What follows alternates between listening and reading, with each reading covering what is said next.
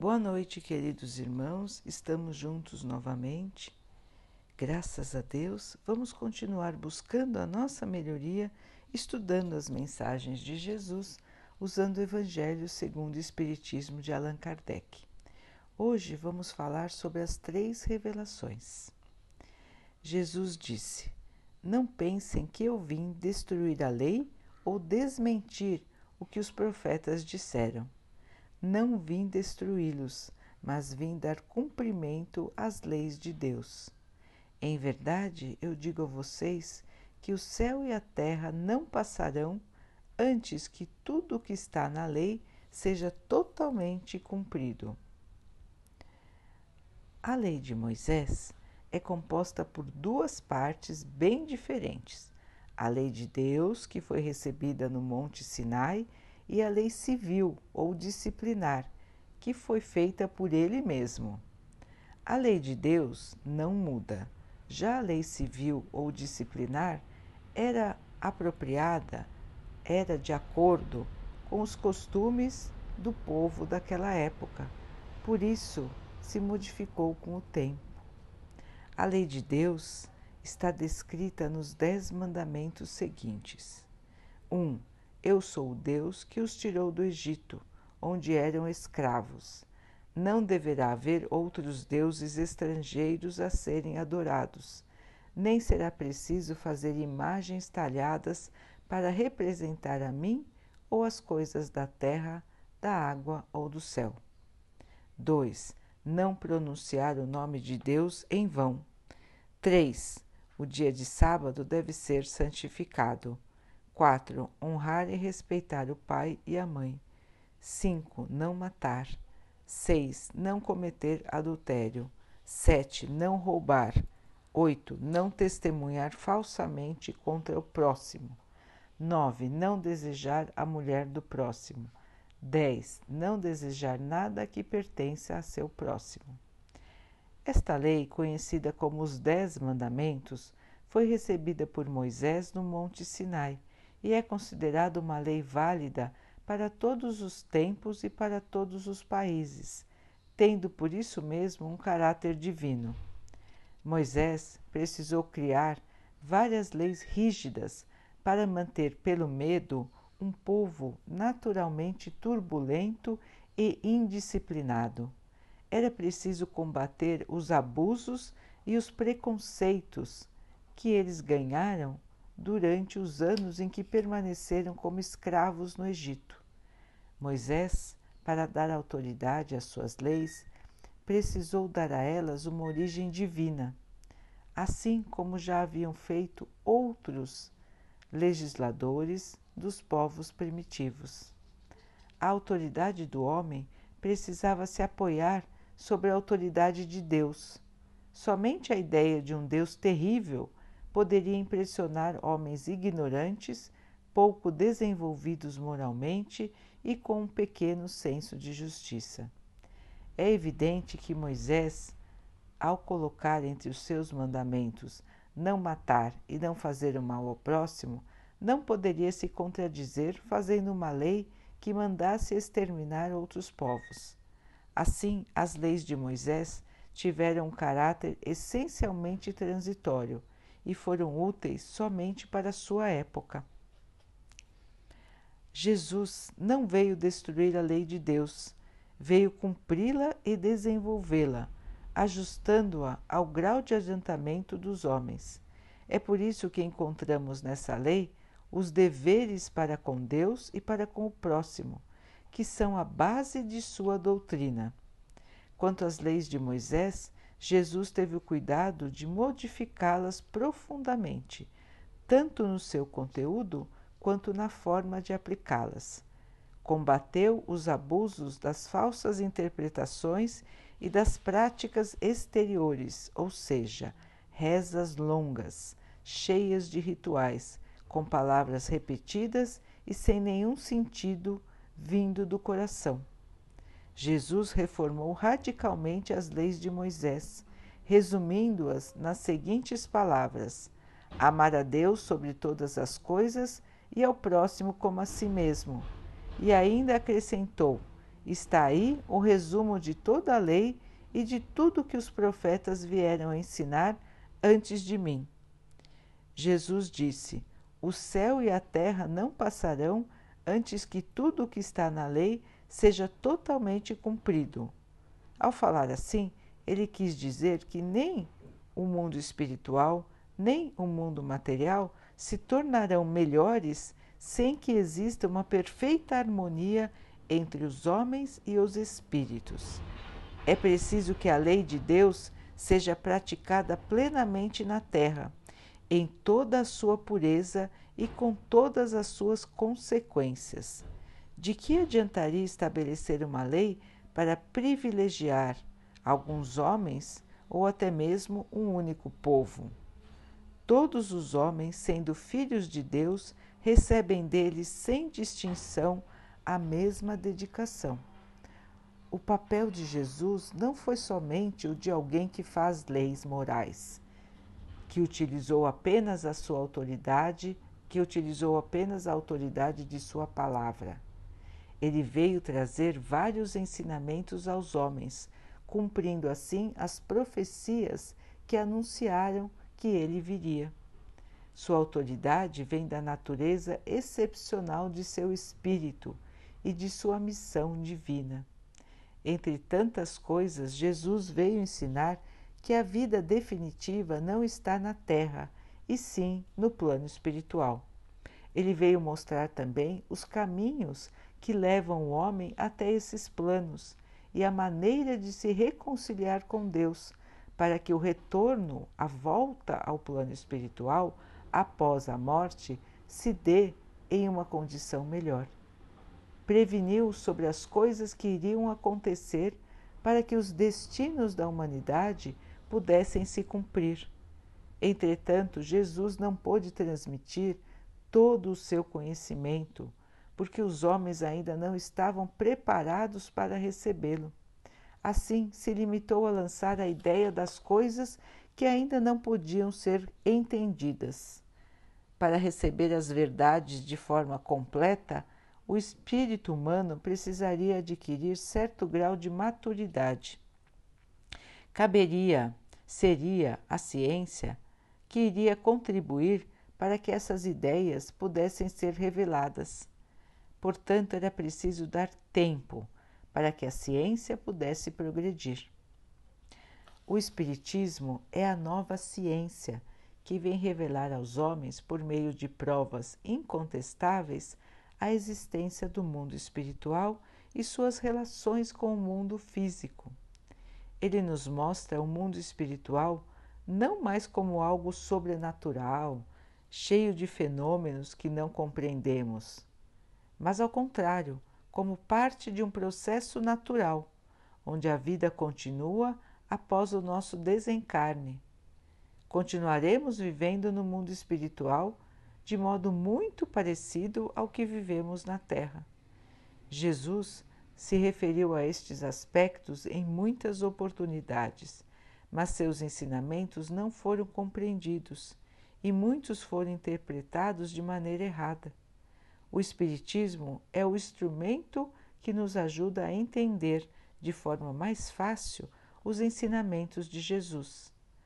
A lei do Antigo Testamento corresponde à primeira revelação e foi trazida pelos ensinamentos de Moisés. A lei do Novo Testamento é a segunda revelação e foi trazida pelos ensinamentos de Jesus. Já o Espiritismo é a terceira revelação da lei de Deus. Ele não veio através do ensinamento de um único homem. Ele é o produto do ensinamento de milhares de espíritos que se manifestaram em todos os pontos da Terra, através de uma multidão incontável de médiums.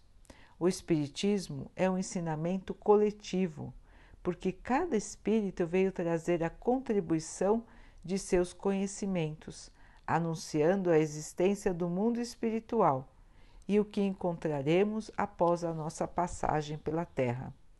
Do mesmo modo que Jesus disse: Não vim destruir a lei, vim cumpri-la, o Espiritismo também diz: Não vim destruir a lei cristã, vim executá-la. O Espiritismo não ensina nada que esteja em desacordo com o que o Cristo ensinou. Ele procura explicar de maneira fácil para que todos possam entender o que Jesus falou de forma simbólica. Tendo a supervisão do Cristo, o Espiritismo foi por ele mesmo anunciado em diversas passagens. Assim, o Espiritismo chega com a finalidade de preparar a humanidade para as transformações que acontecerão na Terra, visando sua mudança de um mundo de provas e expiações para um mundo de regeneração. Então, meus irmãos, esse texto nos mostra a misericórdia de nosso Pai, que tantas vezes veio e vem ao nosso auxílio. Deus está sempre conosco, irmãos. Deus está sempre nos guiando. Deus está sempre mandando, enviando os seus mensageiros, os seus irmãos mais evoluídos do que nós, que podem nos guiar nesta nossa trajetória.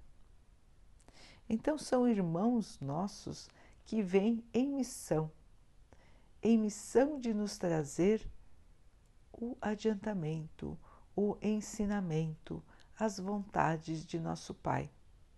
Nós tivemos entre nós Moisés e depois nós tivemos entre nós o nosso Mestre Jesus, que foi o irmão mais desenvolvido, mais iluminado, mais esclarecido que esteve no planeta Terra encarnado ele veio nos mostrar o exemplo em carne e osso, encarnado, para que pudéssemos ver que é possível, que é possível agir como ele agiu, que é possível pensar como ele pensou, que é possível tratar os outros como ele tratou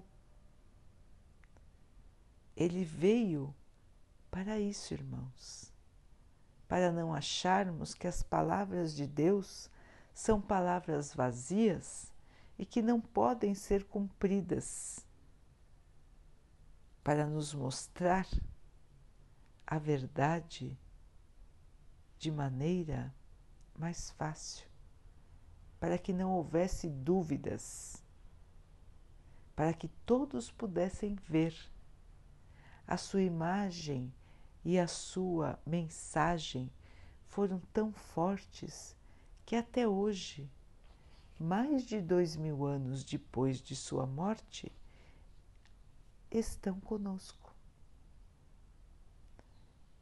Porque eram de origem divina, eram a mensagem do nosso Pai,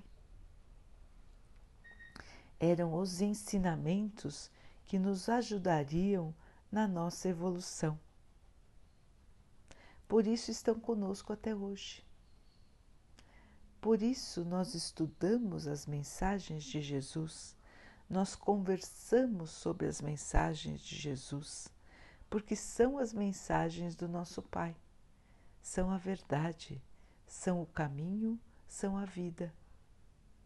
O Espiritismo veio depois por volta dos anos de 1800 para nos mostrar, nos esclarecer alguns pontos que não puderam ser compreendidos na época de Jesus. Como disse o texto, as pessoas ainda não podiam compreender certos ensinamentos, porque ainda não tinham uma base de conhecimento para entender. Precisava dar um tempo, precisava haver um espaço para que a ciência, o conhecimento dos homens pudesse progredir, para que então nós pudéssemos ler novamente os ensinamentos de Jesus e compreender muitas coisas que ficaram obscuras na sua época, que ficaram mal interpretadas. Muitas até foram distorcidas pelos irmãos que as copiaram, pelos irmãos que queriam modificar o seu sentido para os seus próprios interesses, para os interesses de entidades que eles gostariam de criar. Entidades religiosas que se diziam e se dizem donas da verdade, donas da salvação, que criaram muitos rituais, que criaram dogmas, verdades que não podem ser contestadas, verdades que não são embasadas no raciocínio, na lógica, na natureza. Então, irmãos, os homens foram evoluindo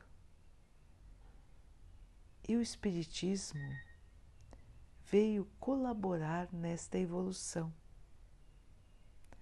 trazendo as explicações, a razão de estarmos aqui, a maneira pela qual nós vamos conseguir evoluir, para onde nós iremos depois desta vida.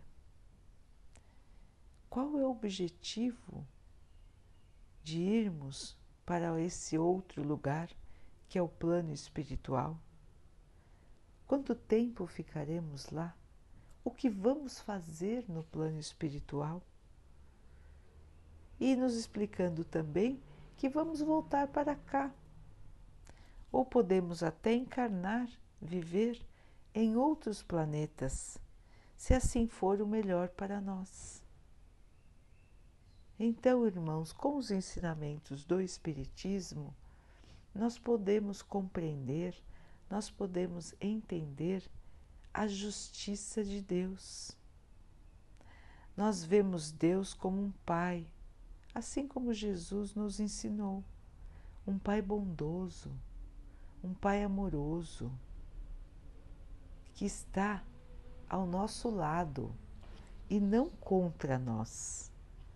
Não é um Pai que vem para nos castigar e sim um Pai que vem para nos orientar e nos proteger. As mensagens de Jesus nos mostram o poder do amor, nos mostram que o nosso comportamento deve ser conduzido pelo amor. O nosso comportamento e os nossos sentimentos. Precisamos aprender a amar, como Jesus nos ensinou. E podemos entender que amando vamos evoluir, que amando vamos crescer espiritualmente, que amando seremos merecedores de viver em paz, em harmonia, em felicidade. Depende do nosso comportamento, depende das nossas atitudes, dos nossos sentimentos. Hoje vivemos num planeta de provas e expiações, porque somos devedores, porque erramos muito no nosso passado, nas nossas vidas anteriores aqui no planeta terreno. Erramos muito, temos sentimentos ainda pouco evoluídos dentro do nosso coração. Nós ainda abrigamos a raiva, o ciúme, o orgulho, a ambição desenfreada, a vaidade o egoísmo. Nós ainda abrigamos todos esses sentimentos no nosso coração. Então, irmãos, para que possamos ser dignos, merecedores de viver num planeta mais feliz, de viver num planeta mais justo, de viver num planeta onde o amor possa dominar? Nós temos também que ser assim. Porque senão, irmãos, não seremos parte, não seremos seres que contribuem para o planeta se não pudermos vibrar também desta maneira evoluída. Hoje estamos aqui e a vibração da maioria dos habitantes da Terra ainda é uma vibração muito inferior, muito triste, muito ligada à matéria, muito ligada à posse, à vaidade, ao orgulho, à indiferença. Precisamos mudar esta maneira de pensar e de agir.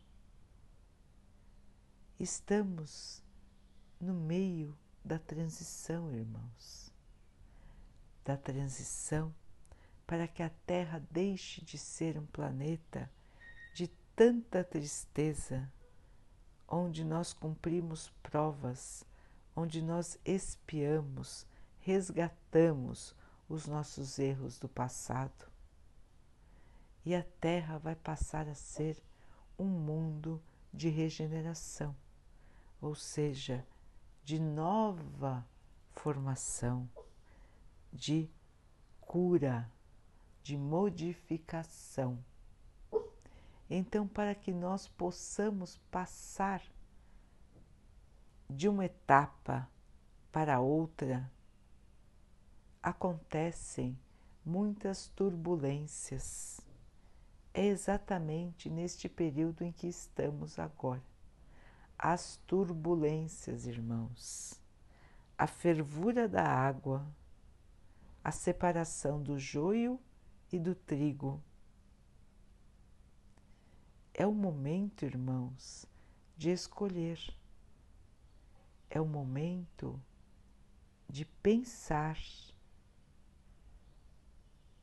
o que nós gostaríamos que fosse o nosso futuro.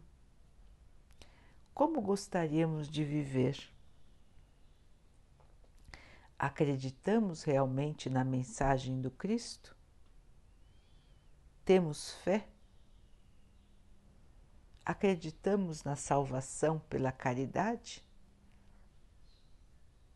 Ou continuaremos vivendo como quem diz que acredita, mas na verdade não acredita?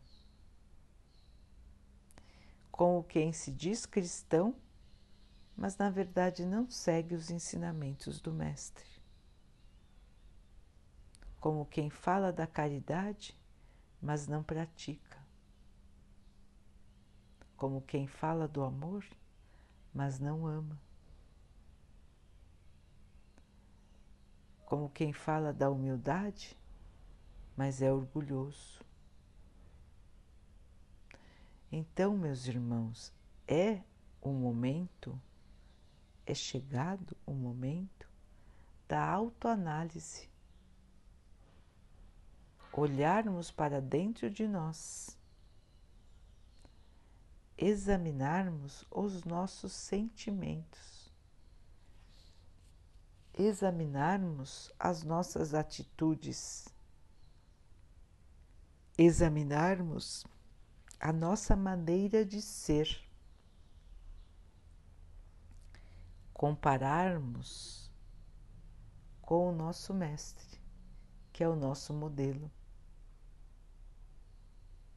Logicamente, irmãos, que ninguém vai chegar a ser como o Mestre em uma encarnação.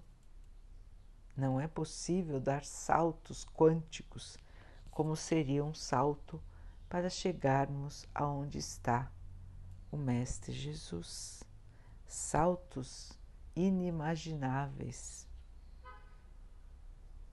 Tamanha a diferença que nos separa do nosso Mestre. A diferença moral.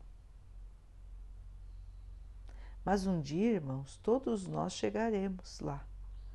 Todos nós seremos espíritos crísticos, à semelhança de Jesus. Espíritos que podem refletir a luz do nosso Pai, que podem irradiar o seu amor. Nós vamos conseguir, irmãos, mas nós temos que ter um modelo, um caminho. E Jesus nos apontou esse caminho, irmãos. Jesus veio nos mostrar o modelo e ele veio nos explicar exatamente qual era o caminho. Ou melhor, qual é o caminho. Como melhorar? Como ser merecedor de viver em paz, de viver num planeta feliz, de viver num planeta de amor. Ele nos mostrou, ele nos ensinou que o caminho é a caridade. Fazer aos outros o que gostaríamos que os outros fizessem para nós. É isso, irmãos. Tão simples, mas tão difícil de ser cumprido. Então, irmãos, são chegados os tempos da escolha. É tempo de escolher, é tempo de mudar. Os irmãos estão recebendo mais uma chance. Já receberam muitas outras e preferiram não mudar. Preferiram manter o seu pensamento a sua maneira de agir. Preferiram se agarrar às coisas da matéria, esquecendo de Deus, esquecendo que a vida continua, esquecendo que depois da morte física, ou seja, da desencarnação, quando deixamos a carne aqui, e voltamos como espíritos para o plano espiritual, depois disso continuamos vivos. Continuaremos buscando a nossa evolução, a nossa paz, a nossa alegria. Então, irmãos, vamos aproveitar enquanto estamos aqui com o corpo é um instrumento que o Pai nos deu para que o nosso espírito pudesse evoluir, para que fôssemos instrumentos de Sua vontade. Vamos usar este período em que estamos aqui da melhor maneira, irmãos. Vamos buscar o conhecimento, aprender, evoluir do ponto de vista intelectual, da inteligência, vamos aprender o máximo que pudermos. E vamos também e principalmente evoluir moralmente, irmãos. Temos que tirar do nosso espírito estas imperfeições que nós carregamos Vamos vencer o orgulho, irmãos. Vamos vencer a vaidade. Vamos vencer a preguiça. Vamos vencer a indiferença. Vamos nos deixar tocar pelo amor. Vamos nos deixar tocar pela compaixão, pela misericórdia o nosso coração não pode ser indiferente à dor dos nossos irmãos. Não podemos ser indiferentes ao sofrimento dos nossos irmãos. O que estamos fazendo com o nosso tempo, irmãos, se não nos resta nem um pouco de tempo para ajudar os nossos irmãos? O nosso tempo é só para nós? Não podemos usar nem um pouco dele em favor dos menos favorecidos, em favor daqueles que sofrem, daqueles que choram, em favor do nosso planeta, em favor dos animais, das plantas, da limpeza, da despoluição de tudo que nós destruímos? Vamos pensar, irmãos, na nossa responsabilidade, no nosso dever, o dever para com o nosso Pai, o dever de evoluir, o dever de crescer, de nos melhorarmos Estamos aqui para isso, irmãos. E são chegados os tempos da mudança, da escolha, da oportunidade que Deus nos dá ainda de permanecermos na Terra já numa situação mais evoluída no futuro ou de sermos transferidos para mundos ainda inferiores, ainda de provas, de expiações, de sofrimento. A escolha é nossa, irmãos. Ela sempre foi nossa. O livre arbítrio. Escolher as suas atitudes, escolher os seus pensamentos, escolher a sua maneira de ser. Não é verdade que não podemos mudar. Não é verdade que nascemos de um jeito e assim iremos permanecer. Não é verdade, irmãos.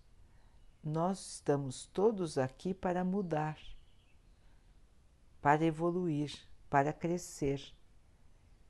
Ninguém nasce de um jeito para permanecer do mesmo jeito.